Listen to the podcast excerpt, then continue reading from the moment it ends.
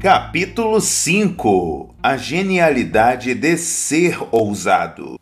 Aproveite este exato minuto. O que você é capaz de fazer ou sonha que é capaz, comece agora.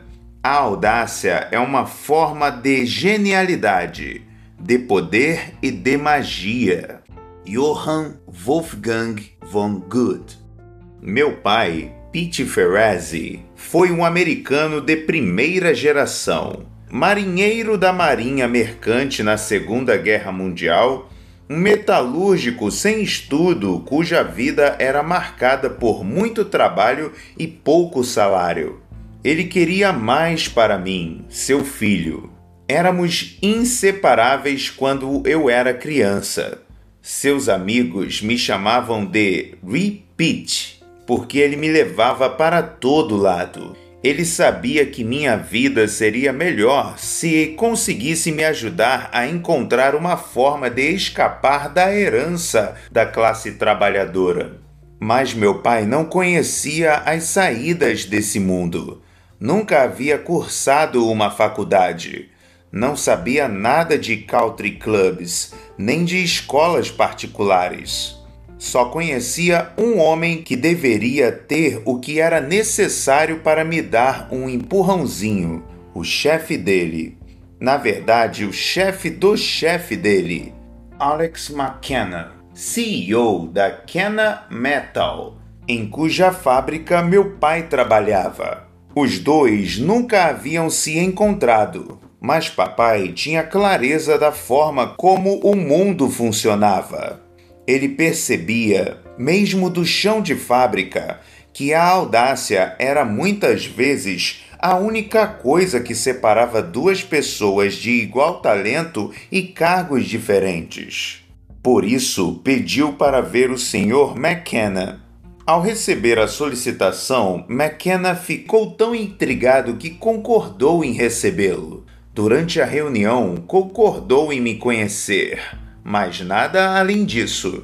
O que acabou acontecendo foi que McKenna gostou de mim, em parte pela forma como eu havia cruzado seu caminho.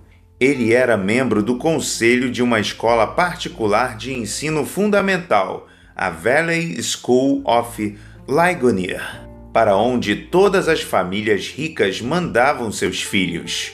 Tinha a reputação de ser uma das melhores escolas do país. Pauzinhos foram mexidos e o Sr. McKenna nos conseguiu uma reunião com Peter Mercer, o diretor. No dia em que me matriculei na Valley School com uma bolsa, entrei num mundo novo que me pôs num rumo completamente diferente. Exatamente o que meu pai queria. Nos dez anos que se seguiram, tive uma das melhores formações dos Estados Unidos começando na Valley School, passando depois para a Kiski School, a Universidade de Yale até a Harvard Business School. E isso nunca teria acontecido se meu pai não acreditasse que não custa nada pedir. Quando olho para trás em minha carreira profissional, vejo que aquele foi o ato que teve maior importância para a minha vida. Mais do que isso, a lição que aprendi com a atitude de meu pai, como nenhuma outra, influenciou tudo que fiz desde então. Meu pai simplesmente não se sentia constrangido quando se tratava de cuidar das necessidades de sua família. Lembro que uma vez estávamos indo de carro para casa quando papai viu um velocípede quebrado no lixo de alguém. Ele parou o carro, pegou o velocípede e bateu a porta da casa onde o brinquedo havia sido jogado fora e estava à espera da coleta de lixo. Vi esse velocípede no seu lixo, disse a dona da casa. A senhora se importa se eu o levar? Acho que posso consertá-lo. Eu adoraria poder dar um brinquedo assim para o meu filho. Que coragem!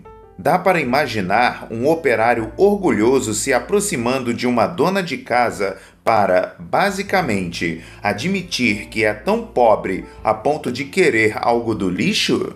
Ah, e a história não termina aí. Imagine o que aquela mulher sentiu tendo a oportunidade de dar um presente daqueles para alguém. Ela ficou muito feliz. É claro! Entusiasmou-se, explicando que seus filhos estavam crescidos e que já havia muitos anos desde a última vez em que o velocípede fora usado.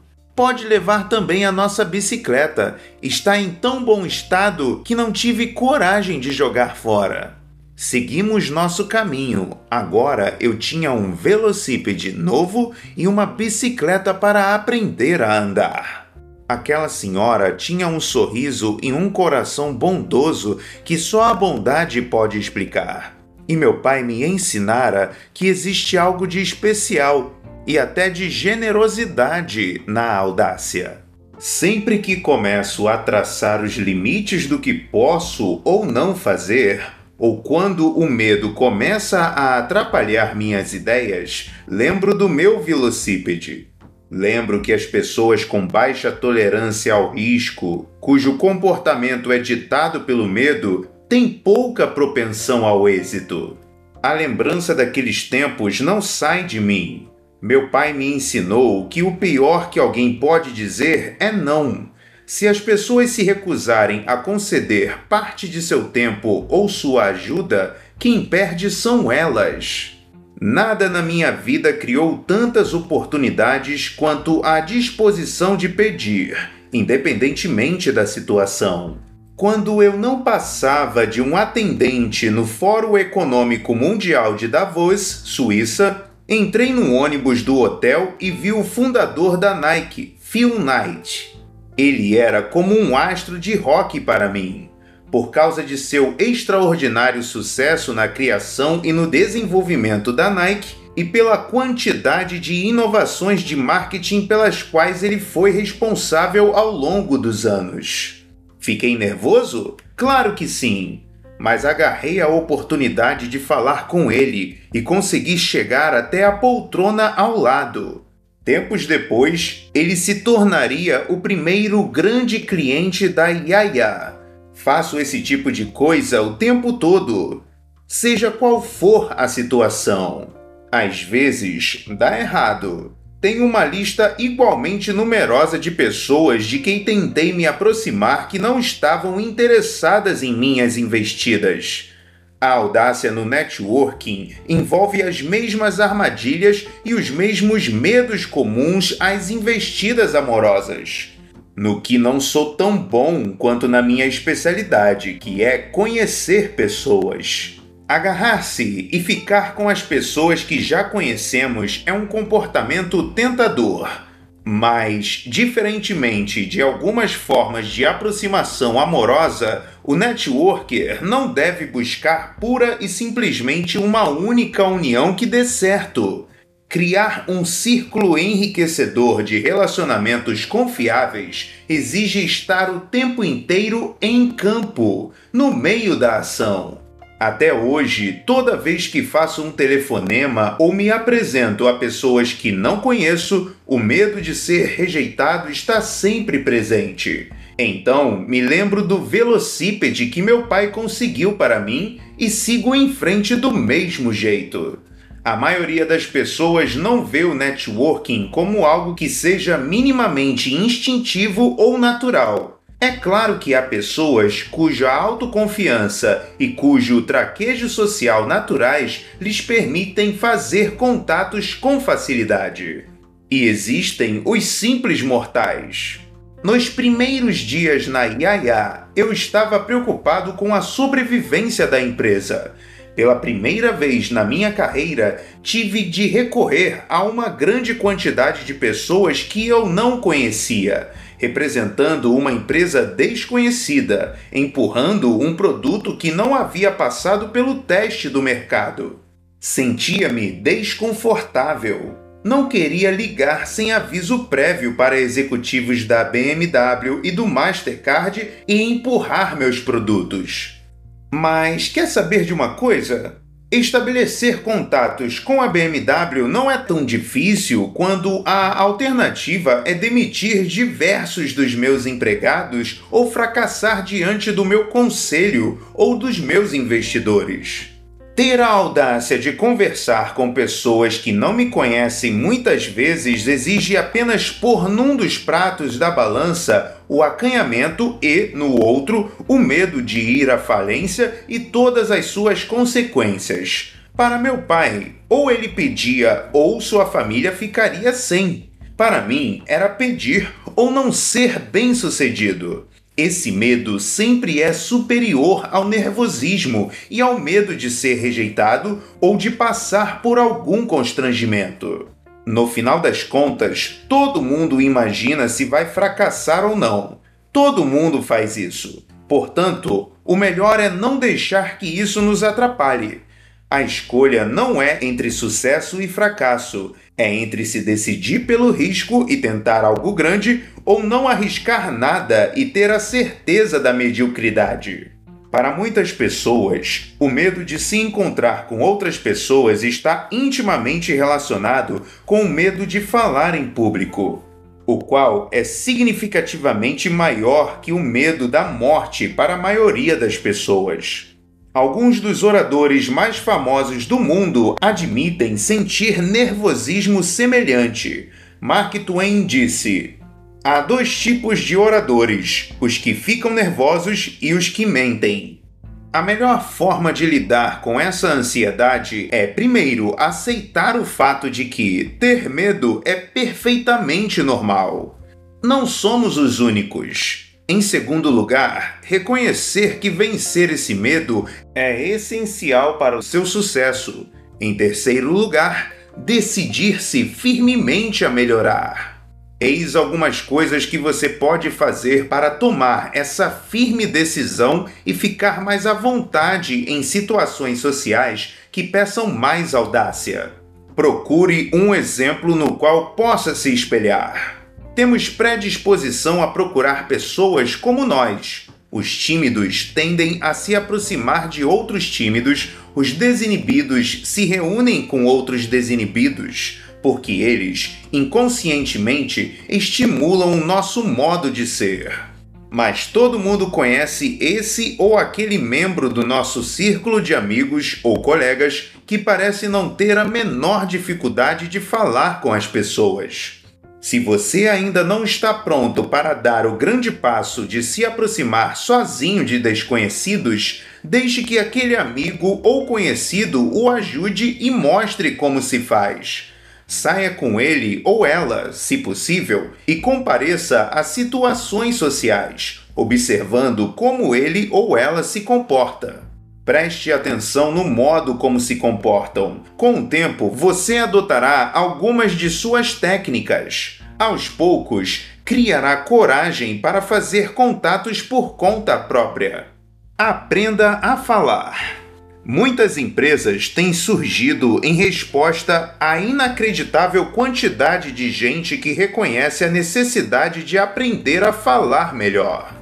Essas empresas sabem que não estamos querendo fazer discursos para plateias de mil pessoas, pelo menos não para começar. A maioria das pessoas que as procuram quer ficar mais autoconfiante e adquirir ferramentas capazes de ajudar a vencer a timidez. Elas não oferecem um ou dois remédios que curam todos os males de uma vez o que elas oferecem é a oportunidade de treinar num ambiente que não intimide, com um instrutor capaz de nos orientar e estimular. Existem centenas de coaches e escolas dedicados a esse tipo de treinamento. Uma das mais conhecidas nos Estados Unidos é o Toastmasters Club. Deve haver alguma empresa semelhante na sua cidade. Milhões de pessoas já se beneficiaram dessas empresas e melhoraram suas técnicas de oratória, vencendo o medo. Dedique-se de corpo e alma. A situação ideal é quando estamos fazendo o que gostamos ao lado de pessoas que gostam da mesma coisa. Todo hobby é uma oportunidade de se dedicar mais intensamente a alguma atividade, colecionar selos, cantar, praticar algum esporte, ler. Existem clubes e outras instituições dedicados à prática de todos esses interesses. associe-se a um deles. Torne-se membro ativo. Quando se sentir pronto, torne-se um dos líderes do grupo. Essa última etapa é crucial. Ser líder na vida exige prática. Portanto, pratique. As possibilidades de travar novos contatos e conhecer pessoas novas irão crescer cada vez mais. Faça terapia. Eu sei, eu sei, você deve estar pensando. Ele está querendo que eu faça terapia para aprender a conversar melhor com as pessoas. Permita-me explicar. Primeiro, eu acredito que o simples fato de tomar uma atitude movido pelo desejo de ser melhor do que somos no momento, não importa em que área, é um compromisso muito importante. Segundo, algumas das pessoas mais bem-sucedidas que eu conheço já fizeram análise em algum momento de sua vida. Não estou dizendo que a análise vai fazer de você um sujeito com mais traquejo social e jeito com as pessoas, mas pode ajudá-lo a encarar os próprios medos e as inseguranças de uma forma mais produtiva. Muitos estudos financiados pelo Instituto Nacional de Saúde Mental indicam uma alta taxa de sucesso quando esse tipo de tratamento é usado para minorar os problemas que normalmente inibem os tímidos. Faça! Fixe uma meta para si mesmo de conhecer uma pessoa diferente por semana, não importa quem nem onde. Apresente-se a alguém no ônibus, Sente-se ao lado de alguém no balcão de um bar e diga olá. Fique perto do bebedouro da empresa e fale com aquele cara com quem você nunca falou. Você vai ver como a coisa vai ficando cada vez mais fácil com a prática. Melhor que tudo, você vai aprender a conviver com a ideia de rejeição. Com isso em mente, até o fracasso se torna um passo adiante. Encare a coisa como um processo de aprendizado. Como o dramaturgo Samuel Beckett escreveu: fracasse e fracasse outra vez. Fracasse melhor. O medo nos enfraquece. Quando nos damos conta de que não há vantagem alguma em deixar de agir, Toda situação e toda pessoa, não importa o quanto pareça fora do seu alcance, se transformam numa oportunidade de êxito. A senhora iniciativa. Quando se trata de dom da oratória, ninguém é melhor que Diane Rosenberg. Consultora há 32 anos, dona de uma empresa de consultoria, a Diane Rosenberg Inc ela é a senhora iniciativa, e não por acaso. Em 1969, ela leu um artigo no Wall Street Journal que falava da falta de uma voz feminina na American Management Association. Eles estavam entrevistando o então presidente da AMA, que teria dado a seguinte declaração: não encontramos uma mulher que fosse capaz de falar em público com autoridade sobre gerenciamento. Rosenberg se recorda. Ela recortou o artigo e mandou uma carta para a AMA, dizendo que eles não precisavam mais procurar. Duas semanas se passaram e sua carta continuava sem resposta. Eu é que não iria aceitar essa situação. Ela rebateu. Escrevi outra carta diretamente para o presidente, dizendo, de forma direta, que ele devia me responder ou parar de falar o que estava falando. Dois dias depois, o presidente da associação ligou para dizer que eles haviam marcado uma palestra para ela apresentar. Diane se tornou a primeira mulher a falar oficialmente pela AMA ela guarda a lição que tirou de toda essa história até hoje.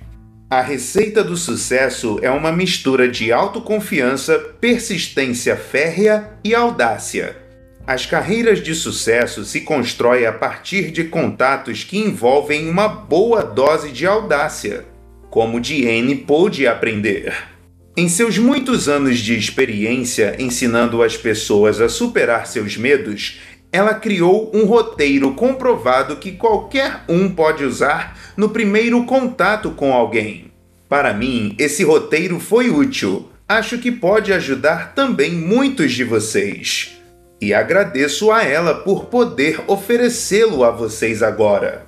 1. Um, esclareça a situação. Você deve ser direto e dizer como vê as coisas com toda a clareza, sem ser agressivo demais nem teatral, diz Rosenberg. Ela deixou claro para a AMA que a. Não ter mulheres como palestrantes estava errado e b. Contratá-la seria uma atitude acertada a ser tomada. Faz sentido que, antes de falar de forma convincente, ou seja, antes de poder falar com entusiasmo e conhecimento de causa, você precise conhecer o terreno onde está pisando. 2. Comunique seus sentimentos. Costumamos subestimar a influência das emoções em nossos contatos do dia a dia, sobretudo no mundo dos negócios. Costumamos ouvir que a vulnerabilidade é algo a ser evitado e que deveríamos evitar revelar nossos sentimentos. Mas, à medida que formos ficando mais à vontade com frases do tipo eu sinto que, diante das pessoas, nossos contatos vão ganhar em profundidade e sinceridade. Suas emoções são uma dádiva de respeito e consideração por seus ouvintes. 3. Fale do que mais importa. O momento da verdade é quando você manifesta com total certeza aquilo que quer. Se você vai dar a cara à tapa, é melhor saber por quê. A verdade é a rota mais rápida para uma solução, mas seja realista. Embora eu soubesse que Phil Knight, da Nike, não iria comprar nada baseado apenas numa conversa de 5 minutos dentro de um ônibus em Davos, tratei de pedir seu e-mail e dizer a ele que gostaria de continuar a conversa em uma oportunidade futura. E fiz isso. 4. Faça uma pergunta aberta. Um pedido que seja expresso na forma de pergunta, do tipo que não possa ser respondido com sim ou com não, é algo menos ameaçador. Como você vê isso? Como você pode solucionar esse problema? Podemos nos encontrar novamente em breve? O assunto foi levantado. O que você pensa a respeito foi esclarecido seus desejos foram postos na mesa. Com uma sugestão ou uma pergunta aberta, a outra pessoa fica à vontade para trabalhar junto com você em busca de uma solução. Eu não insisti numa data específica para almoçar com Phil. Deixei isso em aberto e não permiti que nossa primeira conversa fosse prejudicada por compromissos desnecessários.